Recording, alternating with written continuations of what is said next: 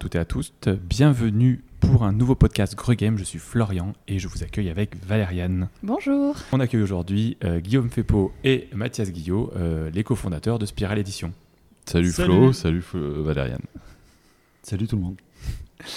Euh, et donc vous avez fondé donc Spiral Edition avec Théo Rivière et euh, Yannick euh, Despleged.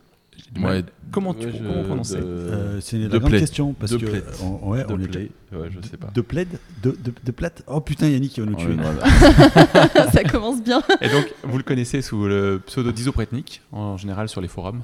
Ouais. Euh, Même, même, je crois qu'il nous reprendrait en disant isobréténique. Oui, c'est vrai. Isopretnik, pardon.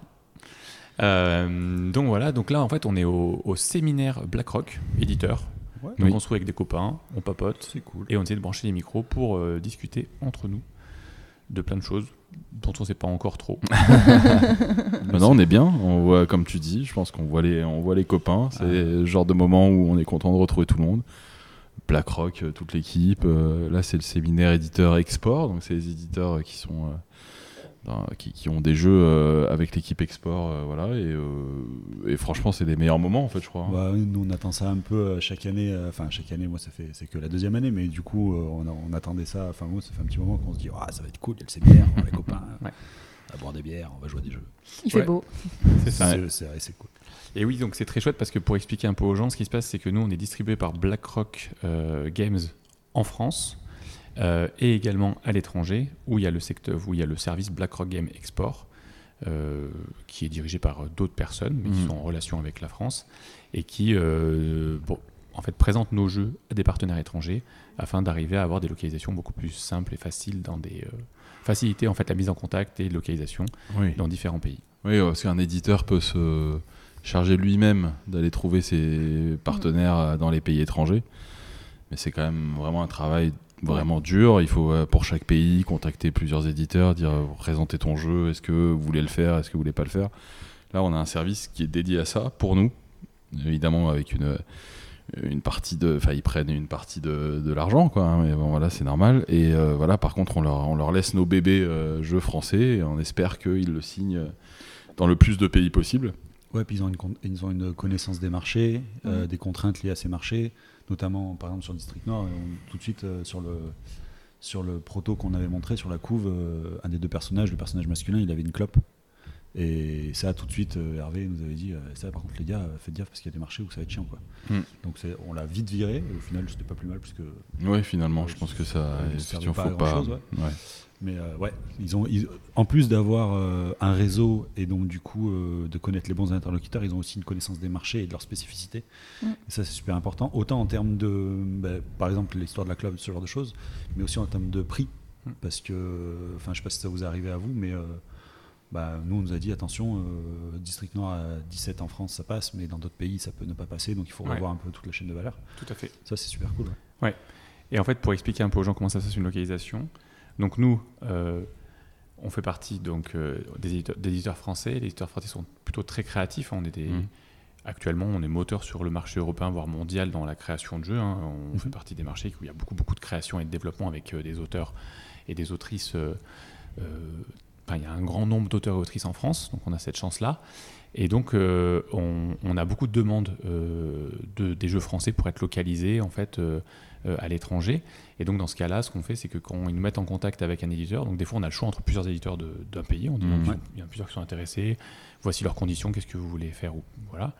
Et dans ce cas-là, euh, nous, euh, une fois qu'on a, on a accepté qu'ils ont signé le contrat avec BlackRock Games euh, Export, euh, nous, on leur, envoie, on leur envoie les fichiers euh, qui contiennent du texte pour qu'ils les traduisent dans leur langue. Mm. Donc, je sais pas, vous, comment ça se passe, mais nous, en fait, on traduit en interne en anglais. Ah, c'est vous qui faites les trades Ouais, nous, on traduit interne en anglais. ah oui en anglais oui En anglais, en fait, On le a des français, fichiers anglais. nous ouais. Ouais, on a des fichiers Ouais, en, en ouais, anglais. Alors, c'est pas nous qui avons fait la trad, on a fait appel à un traducteur. Ouais, on a fait la même chose pour l'Allemagne, parce que quand on était à la l'année dernière, on voulait avoir des règles en. mais le partenaire allemand a refait la traduction Oui, c'est ça. a refait à ça. partir de l'anglais Ouais. donc euh, Oui, c'est ça. C'est un fichier qu'on transmet et après ils en font un peu euh, ce qu'ils en veulent en termes de traduction, mais Mm. c'est- ce qui leur permet en tout cas de, le point de départ pour pouvoir avancer ensuite sur leur production. Parce que aussi, euh, bah, nous, on n'est pas allemand, on n'est pas polonais, on n'est pas euh, Oui, c'est- brésilien. Donc en fait, ça euh, ouais. tu peux pas vérifier. En fait, nous, on se charge quand même. Je sais pas pour vous, euh, Games, mais je pense que c'est un peu la même chose. On se charge par contre de, de la production. Donc euh, ouais, on se charge de la production et, euh, et euh, en fait on reçoit des fichiers qui sont adaptés. Nous on n'est pas, on parle pas la langue, donc c'est eux qui sont euh, euh, responsables de ce qu'ils mettent dans leur fichier. On va pas pouvoir relire un fichier en brésilien. Eux ils nous disent le fichier est, est- est ok, on récupère le fichier, on fait la production pour eux. On, après il y a des histoires de transport pour qu'ils récupèrent leur jeu, etc. Ouais. Mais c'est eux qui valident leurs fichiers, c'est eux qui valident les, les- ce qu'on appelle les e-proofs, donc qui sont les, les- les preuves que la- le jeu va bien être imprimé selon le fichier qu'ils nous ont donné. Parce qu'en fait, il n'y a que eux qui peuvent le faire, parce qu'il n'y a que eux qui parlent la langue en question. ouais. Et voilà. Donc nous, on, on chapeaute tout en termes de production pour avoir les meilleurs prix possibles, pour faire des productions groupées avec plusieurs langues, pour pouvoir voilà. Mais, mais par contre, effectivement, euh, à partir du moment où bah, la version, c'est eux qui la font, c'est eux qui font les fichiers, et c'est eux qui ont le jeu qui ressemble au jeu qu'ils ont envie à la fin. Quoi.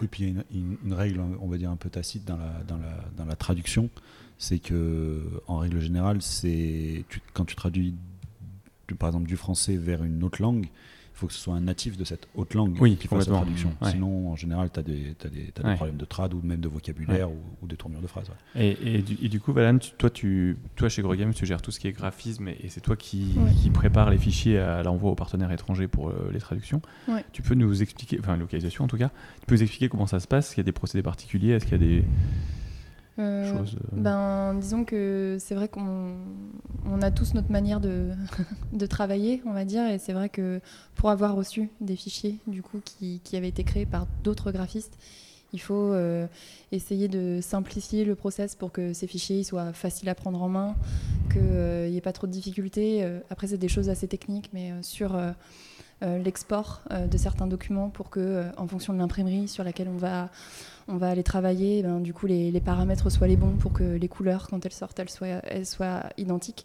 Effectivement, ce que tu disais avec euh, la, vérification des, des e-proofs, par exemple, c'est important aussi que nous, on passe derrière parce que euh, euh, ça, peut, ça peut arriver aussi de, bah, de se rendre compte que voilà, il y a des choses qu'on qu'on sauté sur, euh, sur certains calques, etc. Et donc, du coup, d'être celle qui passe après Mhm. pour vérifier qu'il n'y a rien qui a été oublié, ben c'est c'est quand même garant de ensuite la bonne qualité du jeu.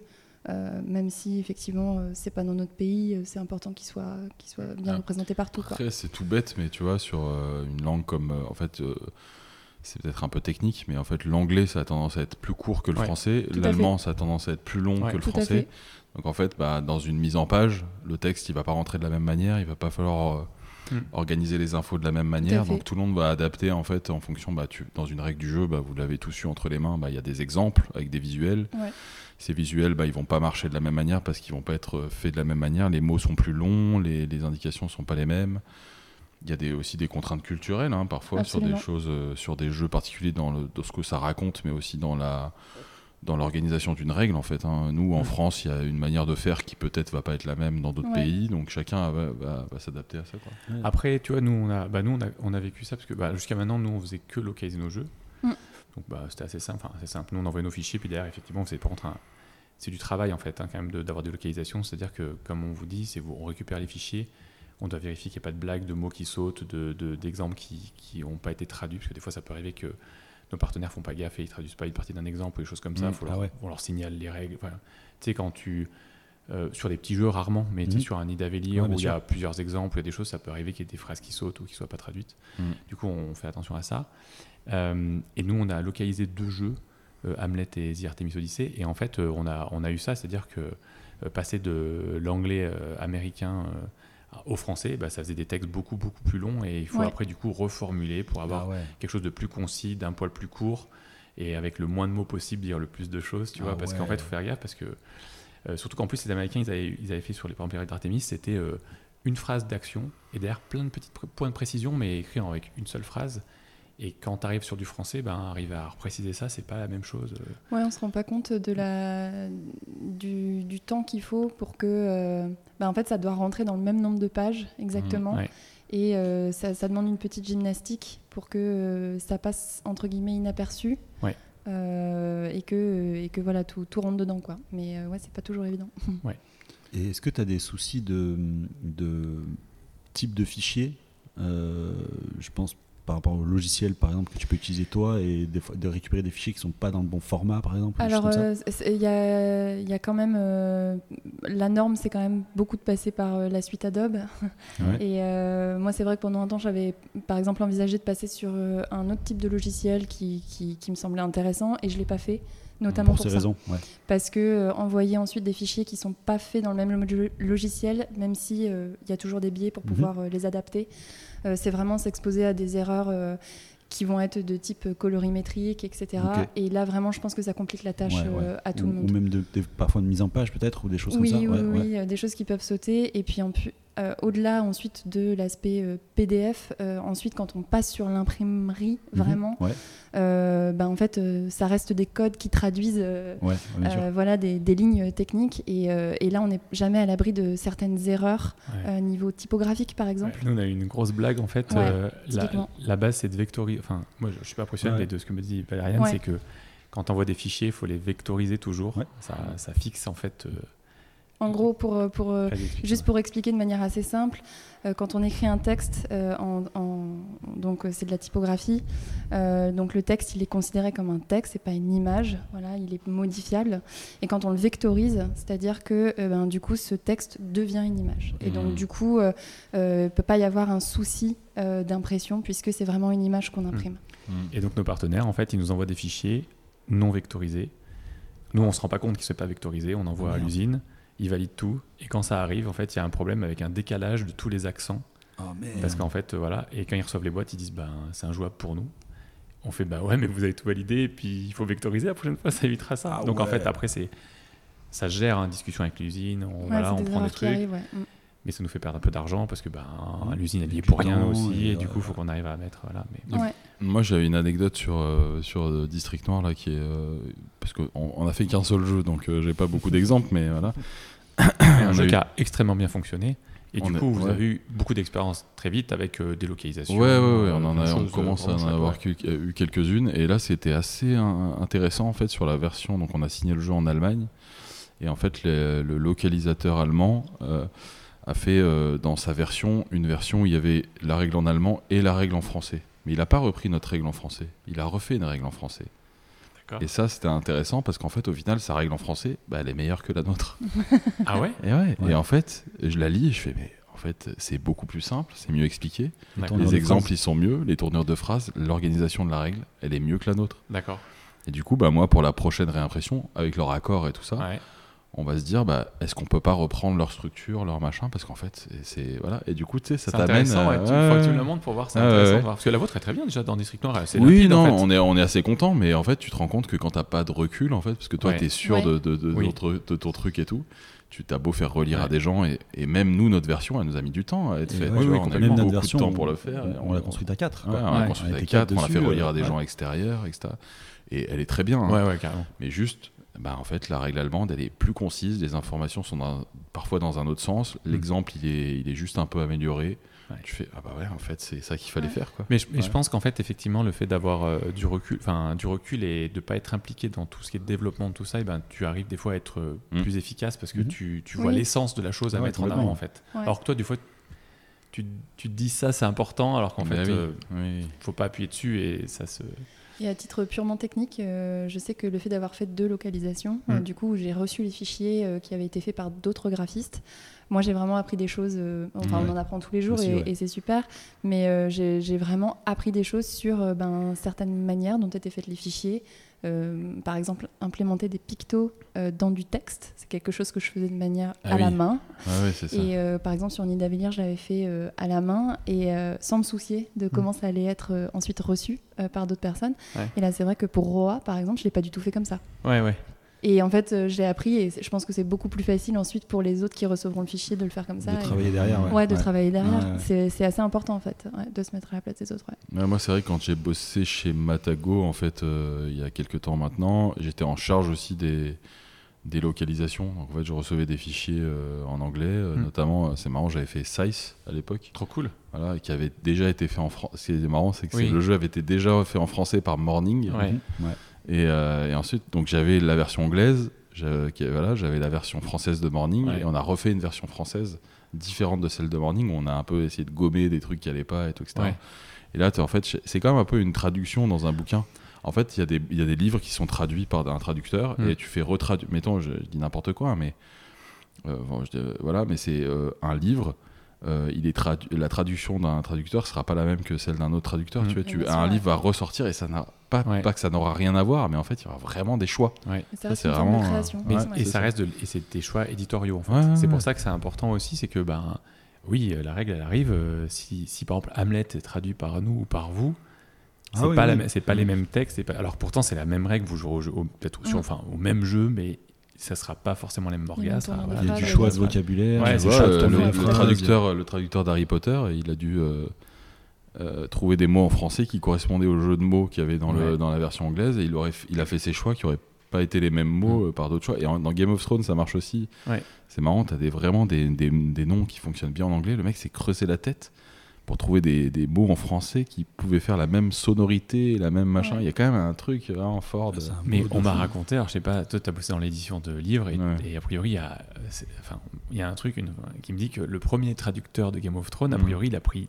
de grosses libertés en mode euh, C'est possible. Enfin, moi, moi j'ai entendu dire. Alors, je te, dis le truc, c'est que il aurait dit en fait euh, qu'il avait pris des libertés parce qu'en gros, euh, le style de euh, R. Martin, il était pas foufou, tu vois. Et du coup, en fait, il a, il a, il a enjolivé des phrases, Ah ouais, il a mis des ouais. trucs et Ouais, tout. Et en fait, et au C'est fur et à presque mesure, chaud, ça. ouais. Ouais. Mais a Oui, priori, un peu. euh, le- ça a fait un, ça, a, ça a plu en fait au public Mmh. français. Ah ouais, d'accord. Mais, si, mais par contre, euh, l'éditeur original, après, il a eu vent du truc et a priori, ils lui ont dit d'y aller mollo. Et en fait, au fur et à mesure, je crois qu'il diminue ce genre de choses Ah et ouais. qu'il est de plus en plus fidèle au texte. Et vers la fin, je crois qu'ils ont même changé de traducteur. Je crois. Enfin, tu vois qu'il y a un truc, mais a priori, les premiers, quand tu les vois, ils sont vachement. Enfin, moi, je ne Ouais. l'ai pas lu, mais. Mais c'est marrant, il y a d'autres histoires sur des... La Roue du Temps, notamment, qui est une grosse saga de fantasy où ils ont changé de traducteur au milieu. Et en fait, il y avait des. La, la personne qui a repris la traduction, elle a pas lu Ah, les anciennes versions et elle a Oh changé là des là termes là là au milieu Ça, du ouais. truc. Catastrophique. Chaud, quoi. Très, très c'est Ça, ça, une faute professionnelle. C'est à la fois de sa faute et en même temps, c'est un éditeur, en fait, il se doit de donner un tableau. Tu lui dis, bah, en fait, c'est tel truc, ça a été il y a un cahier traduit des comme ça. Il y a des contraintes qui sont fortes liées à la traduction. Et si ça n'a pas été fait, bah, le mec il s'est Ouais. dit bah ok c'est vrai. Et vraiment il avait traduit genre c'était le, le truc d'une arme, c'était devenu, c'est passé de épée à lance quoi. Tu vois. Ah Et c'était ouais, vraiment un ouais, truc. donc Et en plus c'était un truc vraiment euh, vraiment sur un peuple très particulier, D'accord. sur un truc. Mm, mm, mm. Non, mais c'est sûr, qu'il y, a- il y a beaucoup d'impact. Et là, euh, récemment, il y a une maison d'édition française. Alors, je sais plus le nom, malheureusement, ils ont fait un Ulule avec euh, tout Lovecraft euh, retraduit par un spécialiste du Oui. genre. Oui, oui. Ah, et en fait, euh, du coup, moi, j'ai tout repris. Et en fait, a priori, euh, enfin, j'ai hâte parce que fidèle. ça a l'air d'être. euh, oui, soi-disant plus. A priori, c'est plus fidèle. En fait, le gars, il a tellement, de, il a tellement bossé sur Lovecraft qu'en fait, euh, il y a toute la culture, il Ouais. s'imprègne toute Ouais, la culture ouais. pour Ouais. essayer de vraiment coller au texte. Et j'ai hâte parce que je pense que je vais redécouvrir euh, tous- tous les, Ah, tous les romans et les, et les nouvelles d'une façon Mm. différente un peu parce que ben Ah ouais, C'est À, chouette, à ça. titre euh, plus anecdotique, j'avais euh, regardé une interview du, du français qui a fait les traductions des, des noms des Pokémon. Ah ouais. Oh, Oui, oui. ça va être Et c'était super Ouais. intéressant Ouais. parce que Ça vraiment, il, il racontait toute la démarche. Et en fait, c'est une démarche vraiment créative Ah ouais. de partir de l'origine et de ce qui est dit euh, dans la langue Ouais. d'origine et de, de faire quelque chose qui euh, voilà, euh, va correspondre à ça et en même temps va parler euh, au public français à qui il s'adresse. Et il y avait vraiment un truc, euh, c'était vraiment fascinant. il y avait une recherche aussi dans- sur, la, enfin, sur, sur le son et comment Ouais. ça a été dit pour que ça cale bien avec euh, tu vois, le fait. nom et son pouvoir un peu il y avait ce petit côté Oui, parce qu'il y a des jeux de mots dans ça les, pop dans la les bouche noms, et tout, tu vois, puis il y a ça, une ouais, manière ouais. de le dire, Ouais. et puis en plus, ils, ils- disent tout le temps leur nom, donc c'est ça. espèce de cri, donc il faut quand même Mm. que ce soit. Ouais, ouais. exactement. Non, C'était Mm. vraiment très intéressant Ouais, ça, parce ça- qu'on ça, ça n'imagine pas dingue. en fait, ça, ça Ouais, le paraît boulot. tellement naturel Ouais, et à partir du moment où c'est naturel, c'est que c'est bien fait généralement. mais- Oui. Ouais. Ah, puis alors, en plus, quand on parle de Pokémon, Ouais, il y a bah voilà, des la validations de la. Pokémon Company, euh, c'est très euh, cadré, Ouais, ouais, et tout, ouais, etc. ouais. C'est- C'est compliqué, mais ouais, là on parle beaucoup de, de genre d'éditorial, et en fait Ouais. on est quand même dans un séminaire export où. Et en fait, je sais pas si ça intéresse les gens, mais moi j'ai appris un truc, c'est que Ouais. les éditeurs, et vous, vous avez plus de recul que nous, Spiral Edition, on a un jeu. Mais aujourd'hui, le chiffre d'affaires d'un éditeur, c'est de 60 300 milliards d'euros 70%, 70% à l'export, 30% en France. Ouais. C'est quoi? C'est ça? C'est ça, on a Ok. ça ouais. Nous, à moment on était plus nous hein. Ah ouais. ouais nous on était plus à un moment et là on est à peu près sur ça sur 30 70 ouais T'imagines Donc, si, on fait plus que. Si Ah, mais nous, on nous- fait 70%, Ah, c'est-à-dire que c'est deux fois et demi plus que ce qu'on a fait en France. Ouais. On est Moi, je pétrole. ah, moi, je suis- Mais après, ouais, ça, ouais. ça dépend vraiment. En fait, ça, ça dépend, je pense, des projets, etc. Mais nous, Ah, on est, nous, on là-dessus. Nous, on est là-dessus. Et après, euh, mais c'est pour ça que moi, enfin, grosse déclaration d'amour à l'export, quoi. Oui, sans oui, export, ouais, euh, c'est sans export, Go Game, c'est pas là, en fait. Ah, hein. Et puis, euh, aussi un truc qui est super euh, intéressant, c'est qu'il y a des jeux en France qui vont passer inaperçus et Complètement. qui euh, Trouve leur public à l'export. trouvent Ouais. leur public Ouais. à l'export et en fait existent à l'export. Donc Ouais. en France, on s'en rend pas compte, mais par contre, qui existent à l'export et qui fonctionnent à l'export. Juste ça, derrière nous, il y a Clément de Catch Up Games là, qui est en train de. Faire de- un travail très important. Et moi, il m'avait dit. Il fait un travail important. Là, il fait un travail Moi, Moi, important. il m'avait dit, il m'avait dit qu'il y avait un jeu qui avait moyen marché en France et qui avait été sauvé par l'export. Et je peux, je peux citer le nom ou pas? Oui. Ouais, Space. Et qui m'avait dit, c'est fou à quel point, genre, s'il n'y avait pas eu l'export, en fait, c'était vraiment un projet déficitaire, alors que là, on se passe sur un. Ouais, à cause Ah, du Covid. Est-ce que tu veux nous rejoindre après pour le podcast Ouais. Je peux te Bah, tu, tu viens Non, non, non, on testera. On, Là, il charge des bières, il est occupé. cas où on se mettra sur un seul micro. Oui, voilà, En fait, ça. on parle de, des localisations, de l'export, de l'édition. Donc, euh, viens quand tu veux. Viens, on est bien. Allez, Ouais, Allez. cool. je, je laisse mon micro. euh. Oui, oui, je. ouais, Attends, bah, viens prendre une chaise et mets-toi à côté de moi. Hop, on fait un petit switch. Et salut Clément. Et Salut Donc, Clément en de. Catch Up nous rejoint. Bonsoir. J'entendais ce que vous disiez sur, euh, sur l'export et le pourcentage, et nous on est à peu près sur ça là. Ah ouais. Euh, je- ouais, moi je l'estime vaguement euh, à 75-25. Ok. Ah, ouais, quand même, ouais. Euh, 10-30. et ça étonne pas mal de gens quand Ouais. je leur en parle, tu vois, des potes à moi ou quoi, mais en vrai, je pense que c'est un peu logique dans la mesure où bon, t'as pas, t'as pas 192 pays qui, qui achètent tes jeux. Oui, mais le marché est quand même Mais plus en vrai, l'export qu'en ça France. veut dire que ouais, voilà, ça veut dire qu'en France, un seul pays fait 25%, Oui. quand une C'est dizaine d'autres font 75. Ouais, Ouais, oui, Tu vois, c'est fin, pas énorme. oui, Ça veut dire que le marché français, il est quand même très développé. Est-ce que, euh, est-ce que c'est, pardon de te couper, mais est-ce que c'est euh, sur tous les jeux où tu as un 175-25 Ou il y en a qui vont être kiff-kiff, voire. Ah bah non, pas bah, par exemple, comme, comme je pense ton Bah, Space, justement. nous- et nous, 90-10, euh, Est-ce ou des est-ce trucs que, comme ça, est-ce ça- que la proportion elle est toujours plus importante à l'export qu'en France? Ouais. Toujours, Enfin, ouais. nous, oui. Ouais. Est-ce que c'est systématique C'est- En fait, je crois que, je crois que les mais, cas, euh, et c'est pas le raison, cas de Catch Up et de Grey Games, je pense, mais c'est des jeux qui sont euh, soit des jeux sur les mots, soit sur les trucs très culturels. Oui, là pour le coup. où là, tu vas pas avoir d'adaptation Ouais. qui est facile à On l'export. On a, avec, on a eu deux euh, trucs bizarres. euh, le on a eu l'heure. Connect Team, Connect Team qui s'est vendu normalement en France, euh, un tirage, euh, tu vois, et qui s'est bien exporté. Ah ouais, et- Ouais, c'est alors c'est un jeu de mots. Ouais, voilà. ouais, ah ouais, Cyrano, c'est pas du tout exporté et on le vend qu'en France. Ouais. Euh, et pourtant, Ouais. on avait fait, une- bah, comme d'habitude, en fait, quand on fait un jeu, on fait directement une trad anglaise.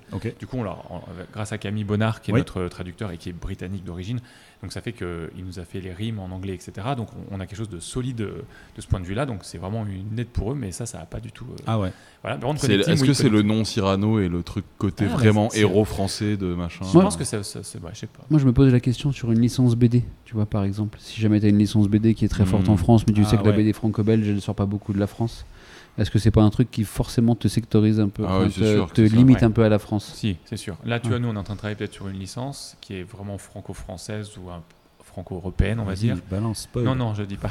Allez, Il allez il a rien qui signé. Mais en tout cas, si jamais on le fait, je pense qu'on va pas, on va pas prendre les droits euh, US ou internationaux pour l'instant parce que Parce qu'il n'y a pas de place pour. ouais, vaut mieux voir ce que, comment ça se passe en France et si ça va bien, ben on développe après, tu vois. Ouais. Et après, moi, c'est marrant parce que j'ai bossé dans le milieu du livre pendant euh, genre 5 ans et c'est vraiment, une, et vraiment l'inverse. C'est-à-dire qu'en fait, le, le marché du livre, quand tu fais un livre, il est écrit en français.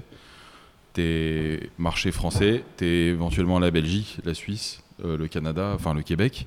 Et euh, pour aller prendre ton texte et que ce texte il soit ensuite traduit en anglais qui sorte aux États-Unis, bah foutre le veto. Quoi. Et c'est vraiment 5%, 10% de ton chiffre quand tu as une maison d'édition, quand tu as de la chance, qui est euh, des versions étrangères.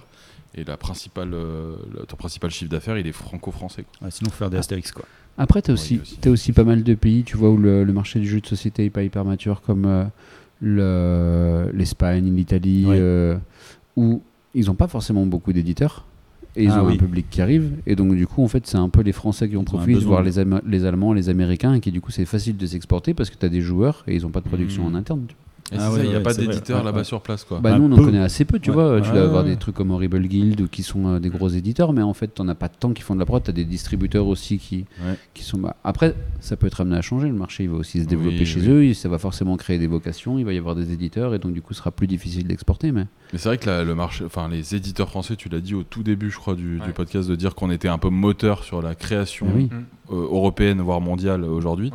Et nous, euh, enfin, je veux pas faire de la pub, mais euh, ouais, du coup, je vais en faire un peu, mais euh, sur euh, le podcast Playback que moi je fais avec euh, Rexou et, et Fred. c'est c'est de la pub, c'est de la pub. Placement de produit. Mais, Ouais, euh, mais franchement, on a vu, on a vu le, le- la France arriver en force, tu vois. Mais le Et marché D'abord dans les prix, hyper tu vois. Genre vraiment quand Dixit a gagné euh, le Spiel, c'était vraiment, euh, c'est la première fois euh, qu'un jeu français euh, gagner un spiel, peut-être pas la première fois, mais voilà. Et derrière, tous les ans, tous les deux ans, voire tous les ans, tu avais des jeux français et ça devenait la nouvelle norme en fait. Les jeux français, c'était le, c'était les nouveaux jeux en fait qu'il fallait faire parce qu'aussi il y a eu un effort aussi sur le, le visuel. On a été très fort là-dessus, je Ouais. crois. Carrément. On a apporté un truc un peu de, de DA qui a été vraiment très T'as quand fort. même des éditeurs comme Yellow, Libellude qui ont beaucoup tiré sur ça, par exemple. Ouais, Oui. ouais, ouais. Ouais, ouais, ouais. Par rapport aux jeux allemands qui étaient marron et gris, qui sont Bah. toujours marron et gris. Moi, le, le souvenir que j'ai, c'est la, la couve d'Abyss. La couve Ouais. d'Abyss, pour moi, ouais, elle a été. Bah, Bombix, elle a ils font été ça, vraiment révolutionnaire avec ce, juste cette image sans logo, sans nom, sans rien du tout.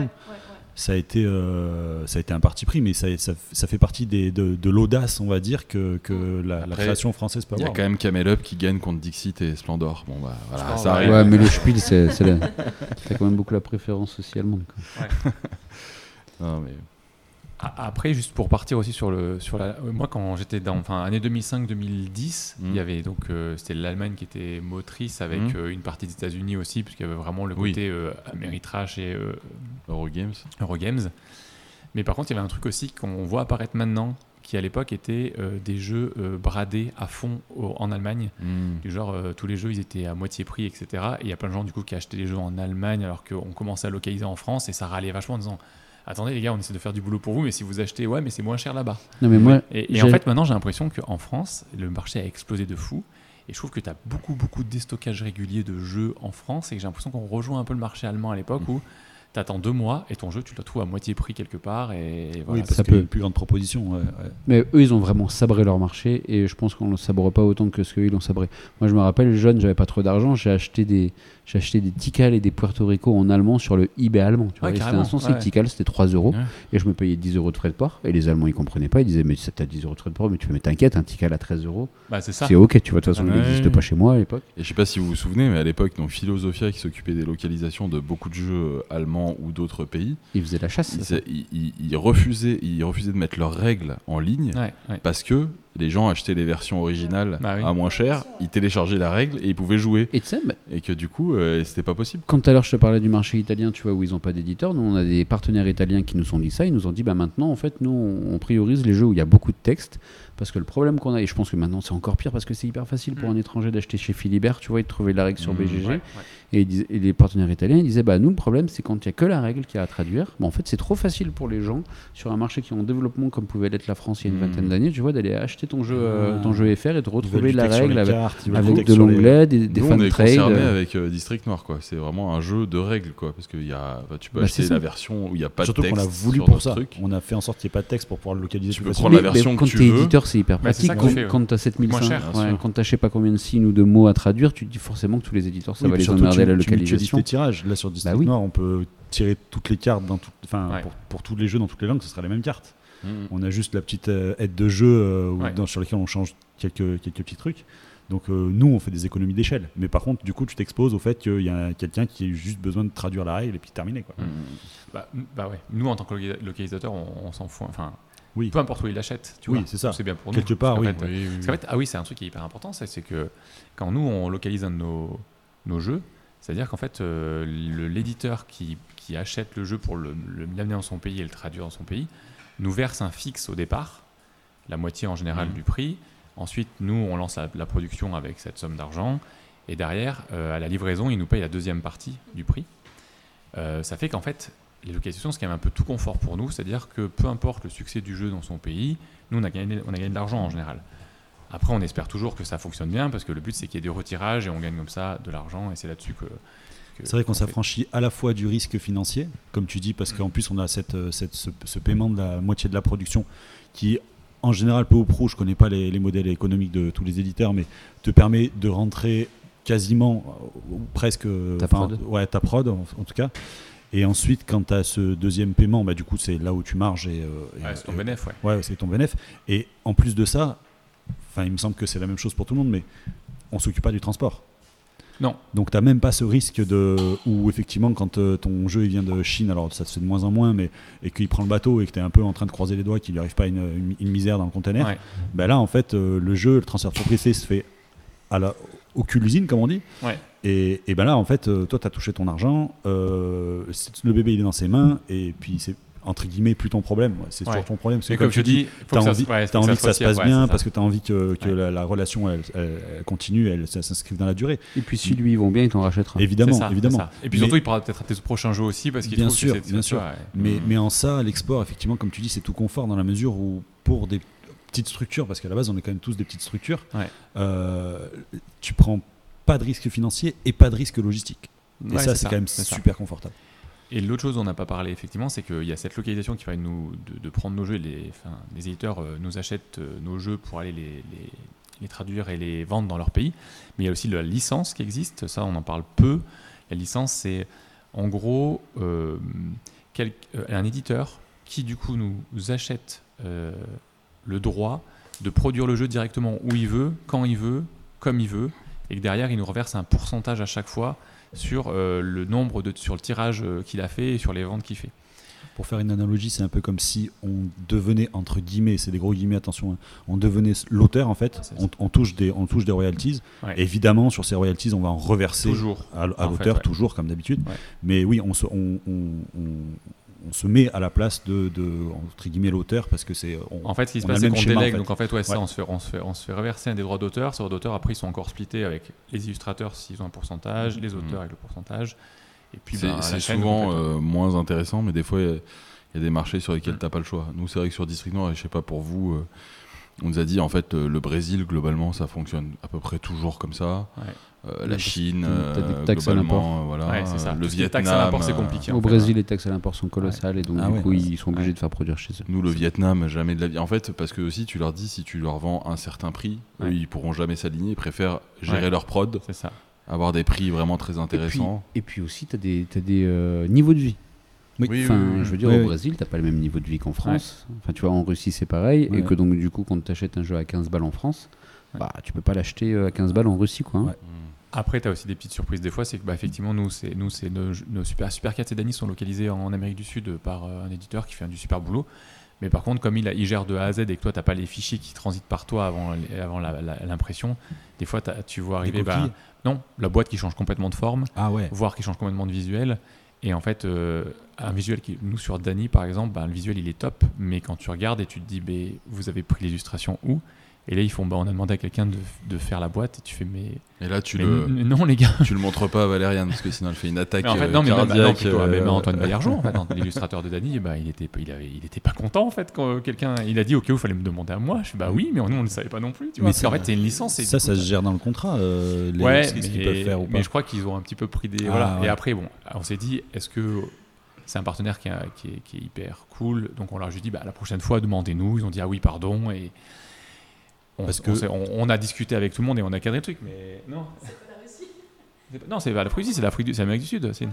Oui. Ouais, non, c'est une, elle écoute, c'est une, elle écoute pas, elle me dit que. Ah, il est euh, mi-concentré. Nous, c'est ce Ouais. qui nous est arrivé, alors dans l'autre sens, mais euh, parce que nous, sur District Nord, on est en sous-licence euh, pour l'Europe. Et donc, du coup, on est Ouais, ah dans, oui, dans le- dans le, dans le schéma inverse, en fait. C'est-à-dire que c'est nous qui avons en gros acheté la licence à un éditeur qui est polonais et qui, lui, a les droits sur l'Europe. Vas-y, explique bien l'histoire parce que c'est hyper Pour intéressant. Ouais, explique l'histoire, c'est hyper intéressant. Alors en fait, ce, Ah. qui, ce qui se passe, c'est que du coup, on découvre euh, donc un jeu qui s'appelle Throne and the Grail. Throne and the Grail. Euh, Oh, yeah. euh, yeah. Euh, donc il y a un jeu japonais et Ah oui. pour lequel le- l'auteur japonais a cédé ses droits, donc a signé un contrat d'édition avec un éditeur polonais Pour l'Europe. et qui lui a cédé ses droits pour l'exploitation de, donc, de ses droits en Europe. Donc cet éditeur polonais a les droits pour éditer ce jeu partout en Europe. On fait un peu nos recherches, on se rend compte que ce jeu a été édité seulement en Pologne et que du coup, les, des versions françaises, allemandes, anglaises, espagnoles, etc. n'existent pas. Donc on le contacte et on lui propose de faire ce qu'on appelle un contrat de sous-licence. Donc en fait, c'est exactement ce dont on parle, c'est-à-dire que ben on, va exploiter ces droits-là en faisant une localisation, on va traduire les règles. Dans le contrat, nous, on avait spécifié que on voulait absolument refaire une refonte graphique totale du jeu parce que tel qu'il était euh, dans sa version originale, ça ne nous plaisait pas. Et également euh, changer euh, jusqu'au titre du jeu. On n'a pas touché aux règles en termes de, mécanique. Le jeu est identique à celui qui a été fait par l'auteur japonais, mais on a tout changé pour le reste, même jusqu'au matériel, puisque les cartes n'étaient pas au format tarot. Et par contre, avec l'auteur, on a signé des droits pour l'exploitation de ce jeu dans le reste du monde.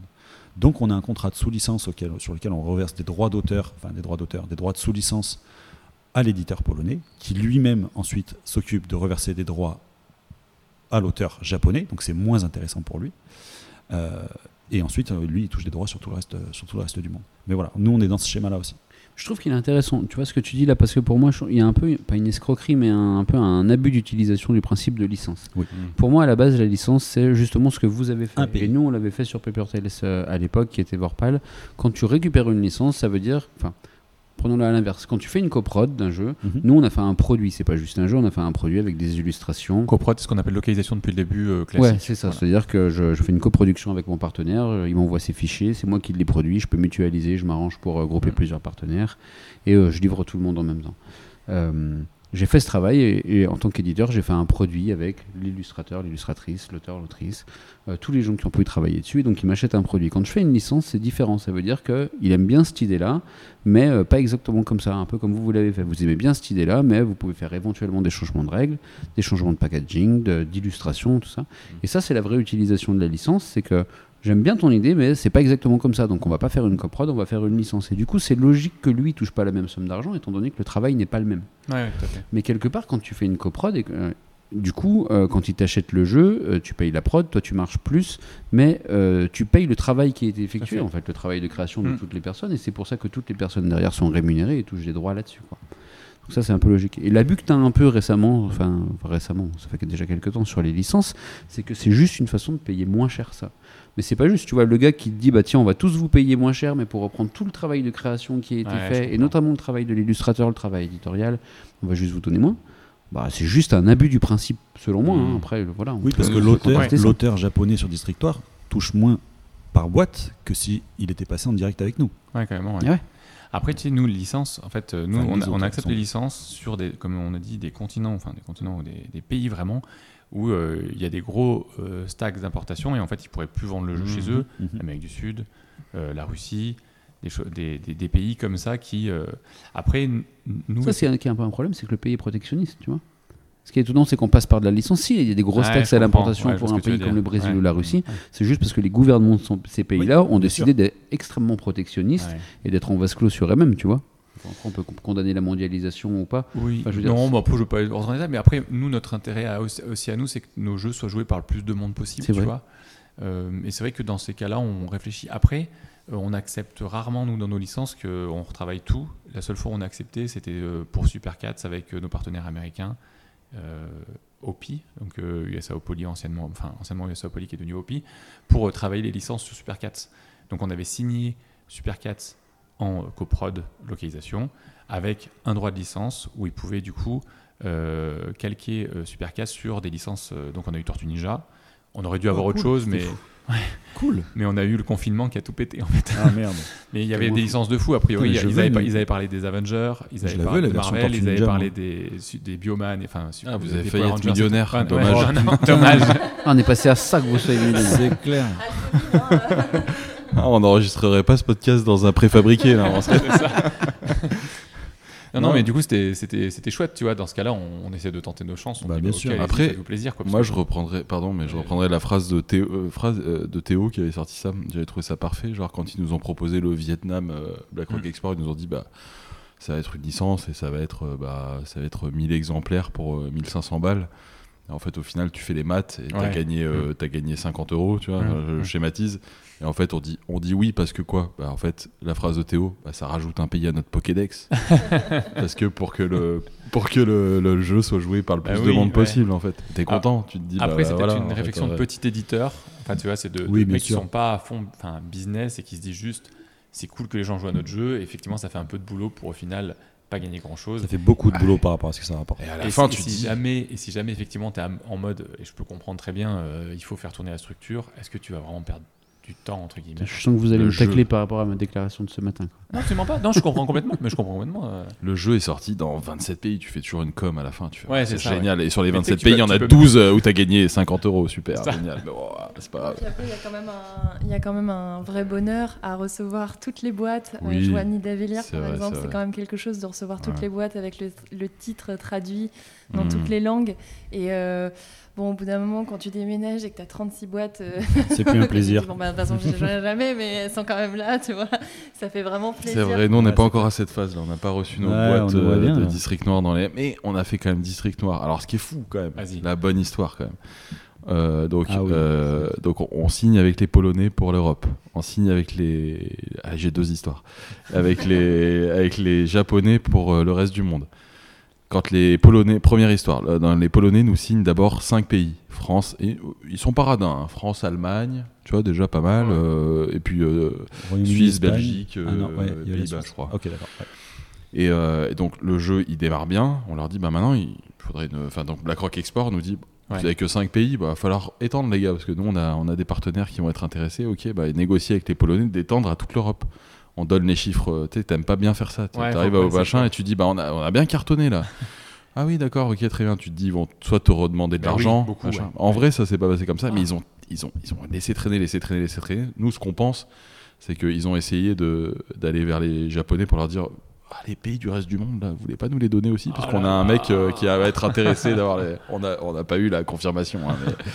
mais bon, en l'occurrence, nous, on les avait déjà, on les On avait va déjà ouais, devancés, ça, on ouais. avait déjà les droits euh, monde, donc du coup, voilà, Les digitaux. Les digitaux. Et, euh, et donc, du coup, euh, ça, c'est la première histoire. Et la deuxième histoire, évidemment, je l'ai oublié. donc, euh, Si, avec le Japon, avec. euh, ah oui, voilà, c'est ça. Et ouais, exactement. Et quand tu signes, en fait, avec. Donc là, on signe avec les Polonais, on signe avec les Japonais pour le reste du monde. Et les Japonais, ils gardent toujours le. Enfin, Il garde toujours le Japon. ils gardent toujours le Japon. Ouais, voilà. ouais, ils gardent toujours le Japon parce qu'en fait, le, mo- le modèle des jeux au Japon, c'est euh, donc des game market. Les auteurs, ils font des jeux en 500 exemplaires. Ils les vendent sur des game market deux fois dans l'année euh, à 500 exemplaires. Et l'année d'après, ils refont un autre jeu. Ils revendent à 500 exemplaires. Puis l'année d'après, ils refont un autre jeu. En fait, ils ont un projet tous les ans. Ça, ça- ça- Mm. c'est leur modèle de, de création et de machin. Et ils gardent toujours le, le- le territoire japonais parce que bah, c'est, ils veulent vendre leur version à eux sur leur territoire. De temps en temps, ils passent le cap parce qu'aujourd'hui, le jeu au Japon, il, il commence à y avoir des éditeurs japonais. Et du coup, ils trouvent un éditeur japonais pour faire le jeu au Japon. Et là, c'est le cas. Donc là, sur Throne and the Grail, ils trouvent un éditeur japonais qui veut faire Throne and the Grail, Rigolet, donc qui est euh, voilà, le nom de, de l'éditeur euh, Japon. Et en fait, finalement, Rigolet voit le succès de District Noir et nous contacte et dit Ah, on aimerait bien faire la version District Noir finalement.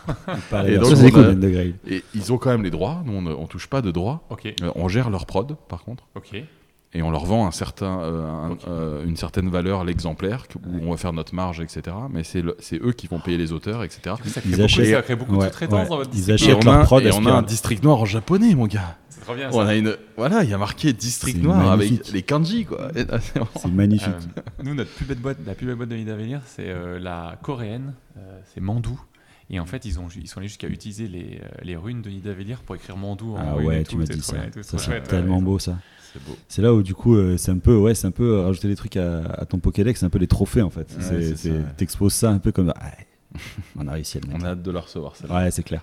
Et j'avoue, moi, ce que j'ai kiffé, c'est euh, ramener Nidavellir euh, dans- en Scandinavie, en fait, tu vois. Quand, Ah euh, ouais, quand, euh, ouais, ouais, ouais. quand c'est Lotapelli qui a pris euh, Nidavellir pour euh, Norvège, Suède, Finlande, et, et tu, et tu te fais Allez, c'est trop cool ça. Roi, c'est aussi un mot de quelle langue Ouais, c'est finnois. Ouais. Et euh, on l'a pas encore, euh, on l'a pas encore euh, dans ce coin de En l'Europe. Finlande, ouais. Bah, L'autre appellite, là. Qu'est-ce qu'ils font là, Bah Qu'est-ce qu'ils font, les gars, là Je sais pas, ça va venir. Pour, euh, pour la petite histoire, euh, mon frère qui est en Islande, un jour m'envoie une, euh, une photo. Il a un seul magasin de, de jeux de société à Reykjavik, bon, qui, voilà, qui fait à peu près la vente de jeux de société pour toute l'Islande.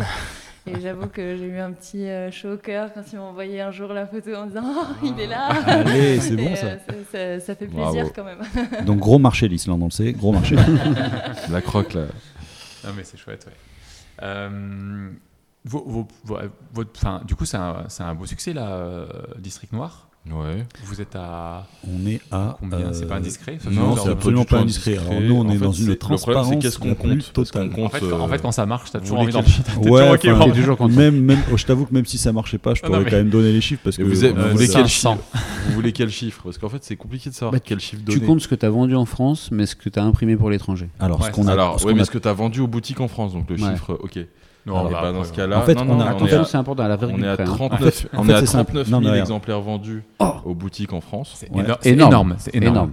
Et on a signé pour 30, euh, entre fait- 35 on a et fait 40 euh, 11 à 000 en- l'export. 11 000 en Europe, sans compter la Hollande qui en a pris 10 000. Attendez, mais... Oh. 10 Eh, 000. les gars, vous n'êtes pas du 10 tout à 000 aux US. 70%, à 30%, là. Vous avez Ouais, moitié, vous êtes est à 50-50, les gars. Ouais, oui, oui, oui, Ah, c'est pour, hein. pour ça que nous, on veut bien 70-30 en fait. hein. Parce que ça veut dire ouais. qu'il y a encore beaucoup, beaucoup de marge à l'export. Nous, quand on nous On annonce va- 70-30, On va leur dire à BlackRock, on va dire, il va falloir bosser, les gars, on n'est pas à 70-30. Ah bah ouais, Mais par ça. contre, euh, Acropolis a annoncé ses 100 000 exemplaires vendus et nous on est trop à la retraite. On, a perdu l'As d'or et en plus on est moins qu'Acropolis. Ça, pas du tout. Est-ce Nul. que- Est-ce que c'est parce qu'on a perdu l'As d'or qu'on n'a pas les 100 000 Peut-être? Probablement. mais euh, en tout et pour par contre, en- moi c'est aussi ça que je, je vois, mais euh, on a tiré pas loin de 100 000. Oui, c'est ça. C'est-à-dire que sur la France, on en a vendu 40, mais on en a tiré 60. En très peu de temps. Après, vous êtes allé vite, les gars. Oui, oui, c'est le jeu c'est-à-dire sorti en qu'en fait, septembre, effectivement, c'est c'est fou. 9 ou 10 mois, ouais, c'est ça. Ouais, ouais, ouais. C'est vraiment, un- c'est vraiment joli. Vous, c'est quoi le plus gros succès? Nous, c'est Q-Bird. Je rigole parce que c'est vraiment le truc? qu'on ne s'attendait pas. En volume, en fait. C'est Ah le jeu, on a dépensé 100 000 dépassé 100 000 exemplaires. Le... Mais c'est, euh, il a eu une carrière un peu bizarre. Il a mis du temps à démarrer, que ce soit en France ou à l'étranger, mais euh, il perdure. Il est sorti en 2018 et c'est encore un jeu qu'on, là, tu vois, par exemple, Ouais. il y a un reprint qui arrive euh, bientôt. C'est le 14e print, je crois. Wow, Trop bien. 14. Ah, ouais, ouais, c'est rigolo. Ouais. Après, qu'ils sont pas très gros. Mais il y a aussi que le- il a été élu jeu de l'année aux Pays-Bas et en République tchèque. Ouais. Et il marche hyper bien en Espagne. Et donc, du coup, il bon, il y a des pays où ça s'est arrêté. Ouais. Mais du coup, il y a ces pays où, genre, ils se voient encore plus qu'en France aujourd'hui parce qu'il est bien implanté. Une euh, dynamique euh, ce qui est intéressant à dire pour les gens, c'est qu'il y a cette espèce de truc de euh, 100 000 districts noirs. C'est pas pareil que.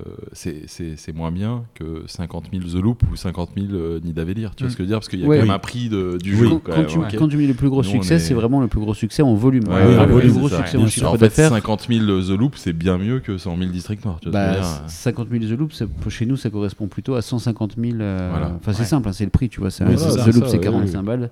Q-Bird, c'est 15 euros. euh, Et nous, 50 000 vous, Nidavellir, c'est vous êtes à 150 000 combien Q-Bird. On Ouais, est à bien 100, sûr. plus de 100 000.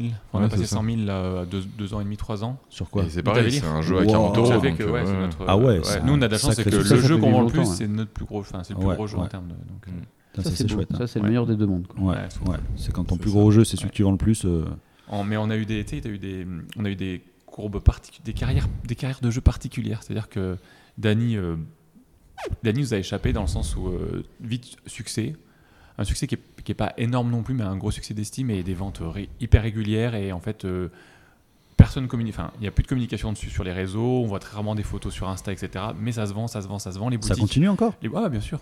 Les Ah, boutiques, non, il y a une nouvelle version qui vient de sortir et le démarrage il est fou et ça repart comme si c'était trop bien.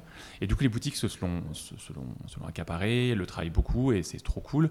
Mais tu vois, c'est un jeu qu'on entend, on n'entend pas parler. Tu vois, contrairement ouais. à Nidavellir où je vois des photos partout sur J'aurais Instagram. jamais tout le pensé que ouais, ça t'as- continue à marcher en T'as fait. quand même des jeux dont on n'entend plus parler, mais en fait qui sont Ouais. implantés en boutique. C'est Ouais. ça un jeu implanté en boutique. Tu vois, plus personne n'en parle, mais en fait les boutiques elles Ouais. continuent le travail, elles, elles elles savent que c'est un jeu qui va marcher. Elles savent que c'est un jeu où quand un nouveau joueur arrive, il peut leur le conseiller. Fait. Et euh, du coup, il sera pas déçu, il n'y aura pas de problème de règles parce que les règles sont bien écrites, tout ça. Enfin, tu vois, chez les collègues de Blâme, c'est Celestia. Enfin, Ouais. Celestia, c'est Mhm. sorti, euh, je crois, en 2014-2015, je sais plus exactement. C'était Ouais. mon premier SN, je crois. Le... Et ils se vendent encore, Ouais, alors qu'on n'entend jamais parler.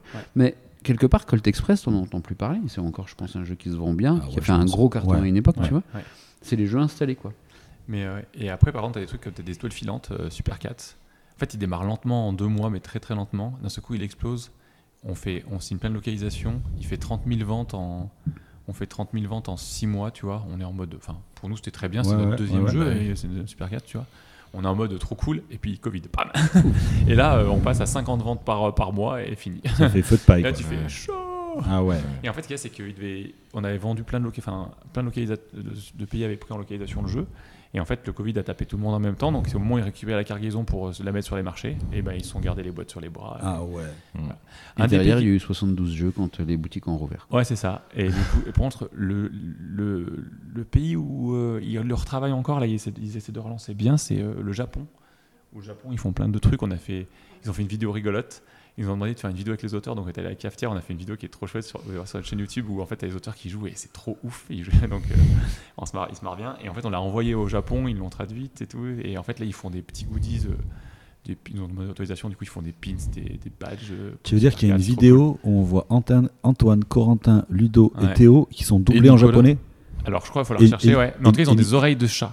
Allez. chat. Ils ont des oreilles de Nicolas Horry aussi ou Et Nicolas- Non, il n'y a pas et- Nico Horry, euh, c'était compliqué de faire Oui, oui, oui, c'est hum, compliqué en fait. Euh, nous, on fait, on, c'est vraiment l'enjeu en fait. Nous, on est, nous, c'est notre premier jeu, District Noir. Mm. On, sur les quatre, on est on a tous euh, travaillé dans le milieu ou été très proches de gens du milieu, et tout, etc. Et euh, donc en fait, on a des réflexes, on a des attentes, on a du- une manière de travailler qui est un peu plus professionnelle que des gens qui se lancent comme ça et tout ça, etc. Mais on ne sait pas en fait. Et là, on vient de voir jamais. euh, les équipes BlackRock et on se dit, bah, District Noir, ça a marché, mais est-ce que vous êtes confiant sur le fait que ça va s'installer? On a, on a beau avoir vendu 80 000 en 9 mois et être nommé à l'Asdor euh, dans la catégorie tout public, on n'est pas sûr que le jeu s'installe, qu'il puisse continuer à vendre entre 10 et 20 000 par an en France, parce que c'est ça, la- c'est ça la clé en fait.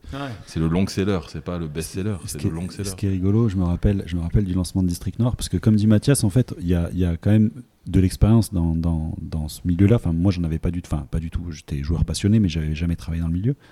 Et euh, lancement de District Noir, et on a les premiers chiffres qui tombent, les chiffres de l'implantation, les chiffres de la vente par semaine. Et en fait, si tu veux, Attends, attends, je me rappelle. Tu viens me voir et tu me fais.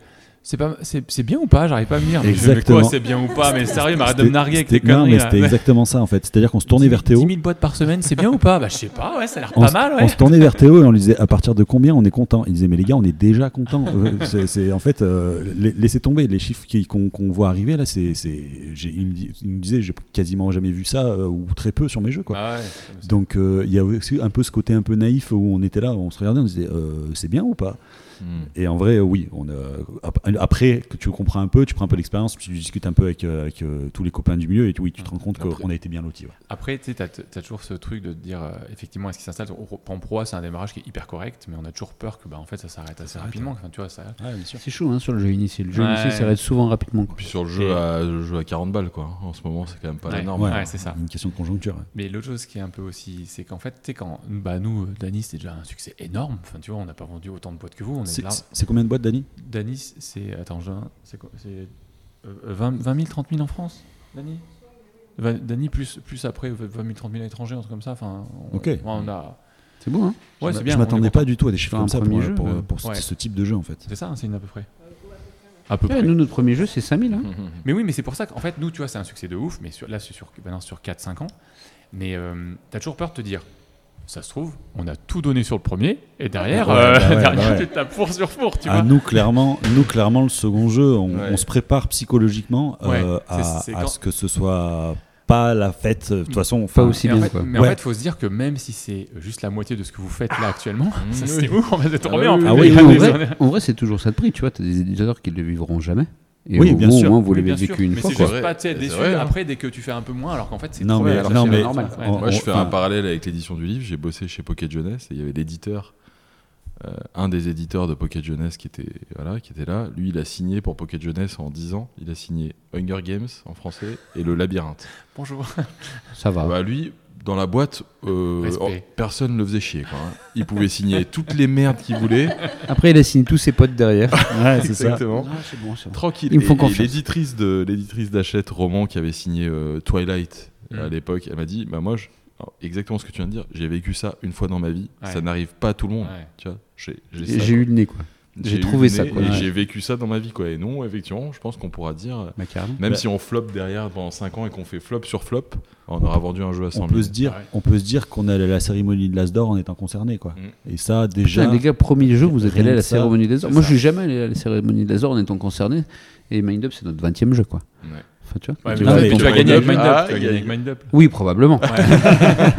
Non, mais même si c'est pas une fin en soi, euh, il y a quand même un moment où on lance District Noir en, en- en croisant un peu les doigts, en se disant bon bah voilà, on- mais avec une certaine satisfaction déjà en se disant on est quatre potes, on avait envie de faire un jeu, on l'a fait, Mm. il arrive dans les boutiques Ouais, et là on est content. Là déjà tu vois, tu te dis t'es content, t'as fait ton comment dire, t'as fait ton t'as fait ton taf, t'as fait du mieux que tu peux et euh, t'attends de voir ce que ça va donner. Et bon, effectivement, le retour a été au- bien dépassé, au- bien au-delà de nos espérances. Et même, c'est allé, euh, on a coché donc toutes les cases qu'on voulait cocher, on en a coché 15 de plus qui n'étaient pas sur la liste à la base. Quoi. Et, et- et quand tu te commences à rentrer dans cette, euh, dans cette euh, ambiance et dans, ce- dans, ce- dans toute cette histoire-là, euh, aller à la cérémonie de l'Asdor, enfin, je- moi, c'est un, un souvenir qui restera gravé à jamais. Bah. C'est euh, c'est, euh, c'est un truc de dingue. Donc vraiment, nous, ça a été euh, sur un petit nuage depuis le début. On s'attend à ce Et qu'avec le Est-ce deuxième, qu'on peut. ra- Ouais, vas-y, vas-y. Peut-être que- Justement, est-ce que ça met la pression sur euh, le, le choix du deuxième? Ouais, Est-ce que vous sentez que ce, ce succès-là fait que vous êtes euh, Très souvent. Et en fait, Ouais. c'est- ça met la pression pas tant sur euh, le succès du jeu et tout, mais c'est en fait c'est euh, sur euh, bah, déjà ta relation avec BlackRock. C'est tout con, mais en fait, euh, tu sors d'un gros succès. Derrière, si tu fais un truc pas ouf, bah voilà, la relation avec ton distributeur, la relation avec tes boutiques, ce que tu peux raconter. Moi, globalement, les gens qui sont autour de moi, qui sont pas du tout au milieu du jeu, ça va et tout, la vie et tout. Je fais, bah oui, c'est cool, on a vendu 100 000. Quand je vais dire, bah, le deuxième, on a vendu 5 000, les gens, ils vont, ils vont tout de suite être moins contents pour moi. Tu vois.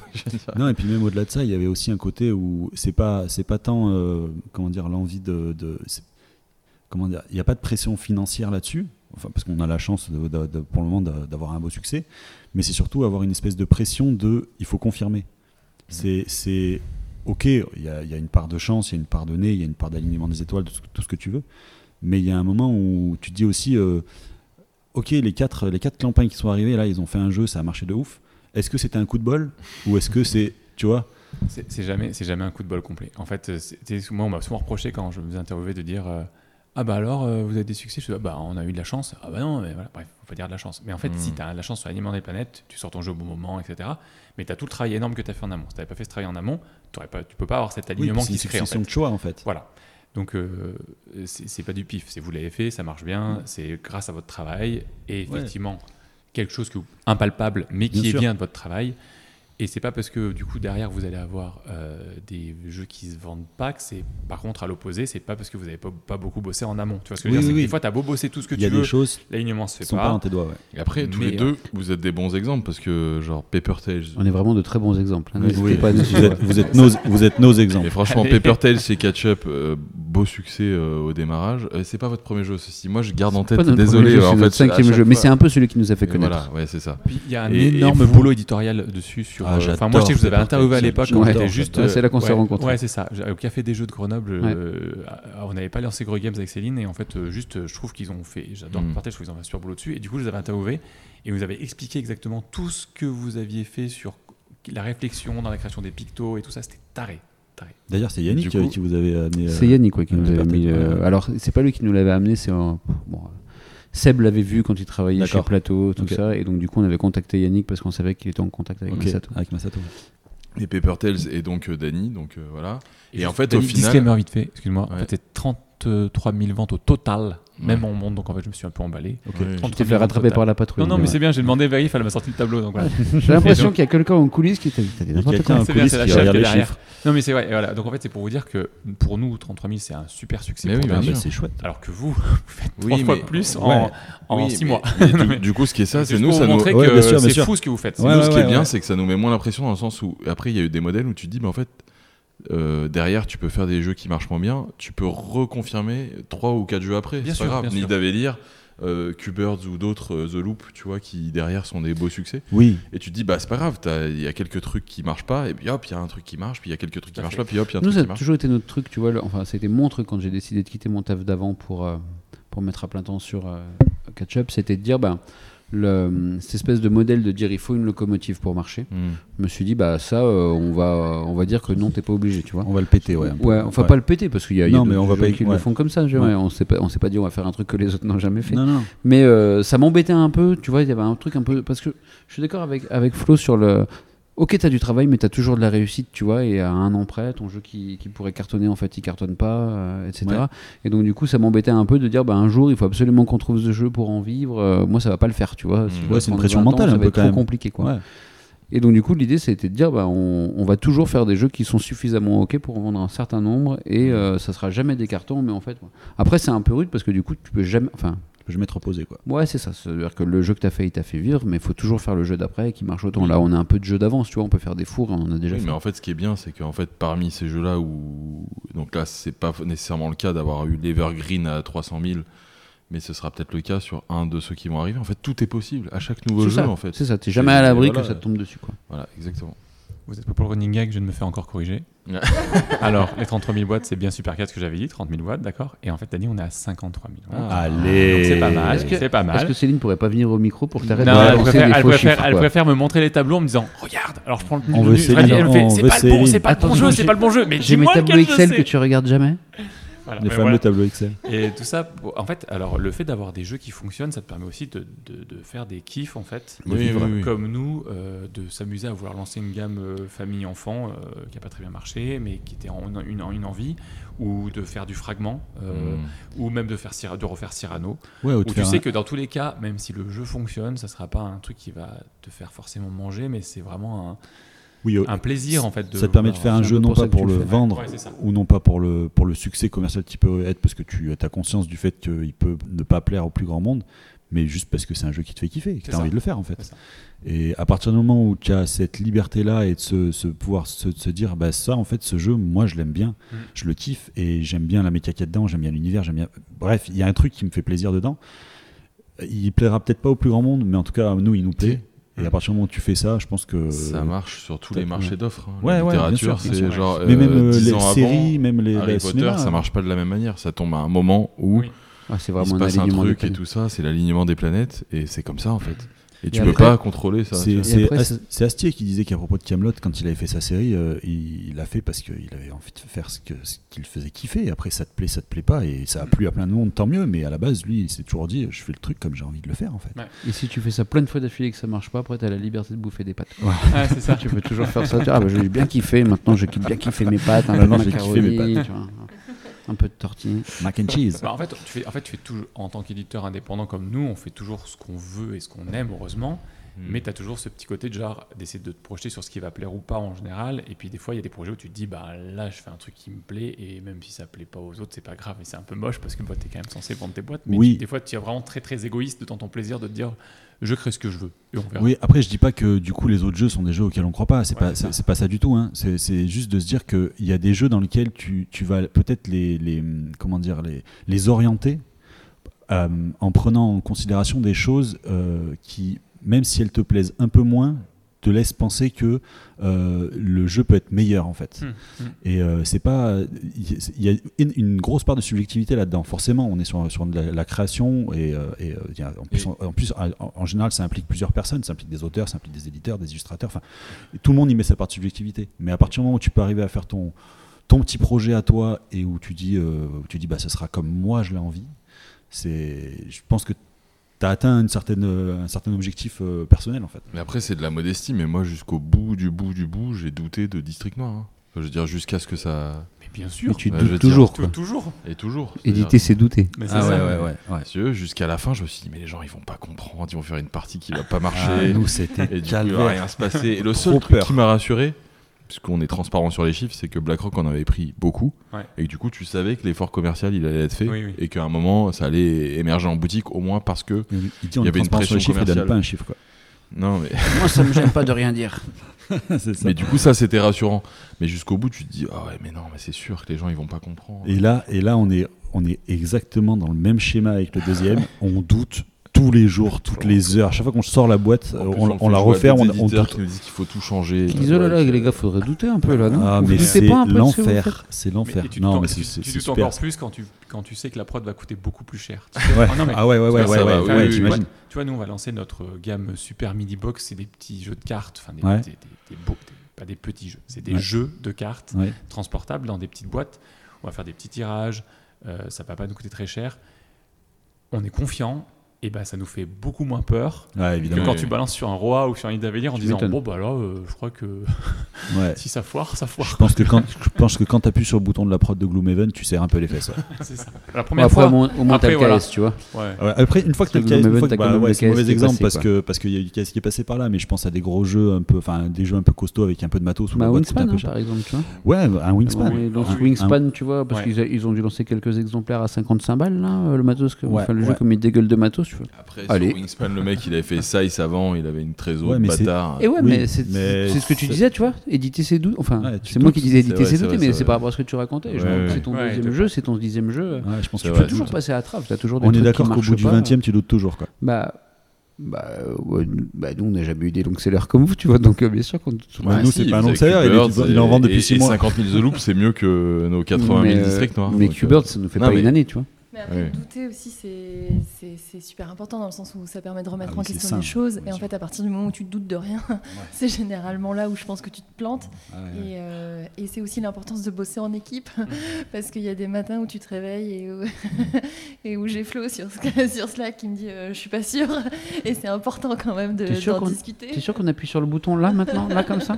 En fait, moi, je, je pense que euh, les- le, le- on- enfin, faut jamais pêcher par certitude. En fait, Je- j'aime pas Ouais. qu'on me dise euh, Clairement. Euh, non, c'est sûr que ça. me- Bah non, comment ça, c'est sûr en fait? Ouais. Moi, j'aime bien. Moi, j'exprime beaucoup mes doutes dans l'équipe, pas forcément à l'extérieur, mais dans l'équipe. Et j'attends qu'ils fassent pareil, parce que les doutes permettent de remettre en question des choses, de prendre du recul, de de réfléchir. rebondir. ouais. Et c'est pas parce que des fois on a un doute et qu'on envoie et que ça va forcément rater. En fait, c'est juste que des fois tu te dis, on va voir. Mais voilà. Mais enfin, euh, par contre, je déteste le, le côté certitude du genre, euh, mais si c'est sûr que c'est comme ça qu'il faut faire. Bah non, c'est jamais comme ça. Et c'est intéressant de, passer, euh, de parler de. On en parlait tout à l'heure euh, en, en off. De genre. c'est c'est les phrases de radio, moi j'aime bien. J'aime bien les phrases de radio. Quand on a Euh, préparé l'émission, tu veux dire. Exactement. Celle où t'as pas débarqué en prenant des bières à côté, on t'a dit bah viens au micro. euh. D'ailleurs, il va falloir bientôt que je rentre Oui. parce qu'à la base, moi j'allais juste chercher Oui, les oui, bières, oui. tu vois, ils comprennent pas. Ils bientôt- t'attendent pour le jeu, Mais c'est quand même intéressant bières, de dire comment vous fonctionnez chez Catchup maintenant que vous êtes tous les deux à 100% sur la boîte, de dire qu'il y a un projet qui est dirigé par l'un d'entre vous. Et tu m'avais dit tout à l'heure que c'était la manière la plus saine de prendre du recul sur un projet, c'est-à-dire qu'il y en a un qui drive le projet, ça. qui, euh, qui, qui, qui a envie de faire le jeu, qui fait le choix de l'illustrateur, qui développe le truc, et l'autre qui, a- qui s'en est pas occupé, et ben il arrive à un moment, il dit, bah, en fait, il a aucun a priori, et du coup il dit, bah ça les gars, c'est de la merde. C'est de la merde, les gars. Qu'est-ce que vous avez fait? C'est moche. On comprend pas. C'est nul. J'ai pas envie d'y jouer. Et ça, ça c'est un Redux quoi. de Bon, pouvoir- après, c'est toujours le chef de projet qui dit Ok, rien à foutre.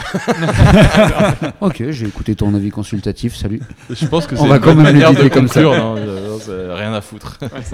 Bon, et du coup, est-ce qu'il y a un pattern qui, se, qui, se, qui, se, qui ressort? Est-ce que Q-Birds, Peppertail, The Loop, c'est le même chef de projet Oh, ça- ça- quoi, cette Oh, question- putain, la pression. Ça m'a ça Oh, effleuré putain. l'idée, je vois pas faire, c'est dégueulasse. Ça marche pas parce que le Q-Birds et Peppertail, c'est même pas encore de chef Vous de projet. pas là-dessus, ouais. Ouais. Non, mais On c'était- était, on Mais était The Loop, c'est quand même. Seb. Et The Loop, c'est quand même ça. Ah bah voilà. Putain, Mind Up, c'est Seb. C'est Seb. Oh, putain. Euh, Oh, putain, putain, là, je vais me faire virer.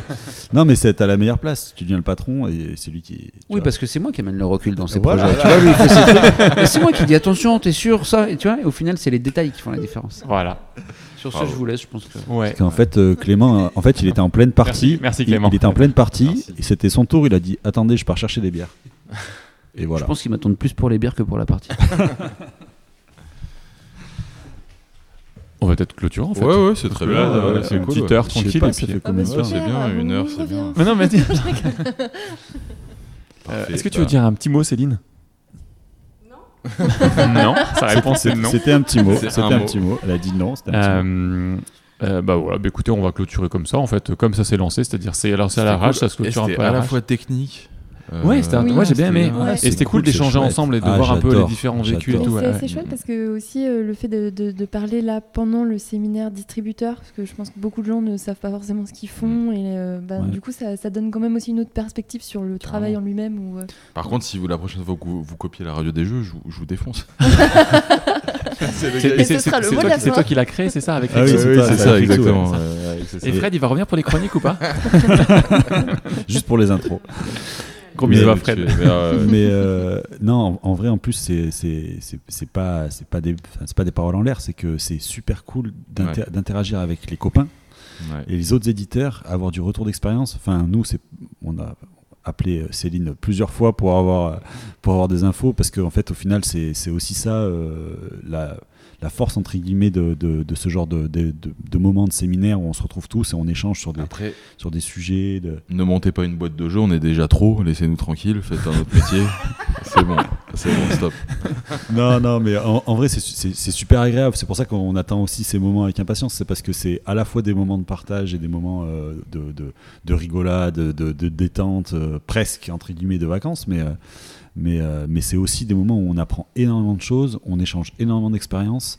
Et puis, ouais, on, on réalise aussi euh, le métier des autres et on, se dit qu'on partage souvent les mêmes galères. ouais. Mm. Donc, ça, c'est super intéressant et, et on apprend des galères des autres. Et Tout à fait. Ça, c'est euh, c'est extra. Et En puis, fait, on joue à plein de bons jeux. Alors, en plus des galères et des échecs que des réussites des autres. Enfin, tu vois, c'est enfin, c'est un peu ça aussi. C'est que même pour toi, en fait, quand tu te plantes, euh, t'apprends énormément plus. T'as plus de leçons que de. moi, j'aimerais conclure par un truc. C'est quand est-ce qu'on fait une coédition euh, Spiral Édition Brugge Ça va être galère, les gars. arrêtez. les coalitions, c'est relou. Laissez-nous tranquille. non, mais Laissez-nous tranquille. ça serait Quoi? cool. Mais... On est chez le même distributeur. On peut trouver un projet qui est qui est en accord, tu Bah vois. oui, bien sûr. Ah. Vas-y, propose.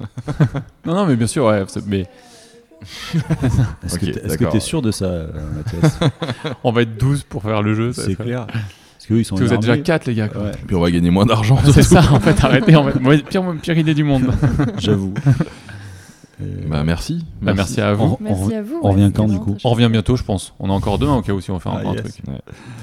Des Bon. bisous Bisous à tous et à toutes. À À bientôt. À bientôt. Ciao.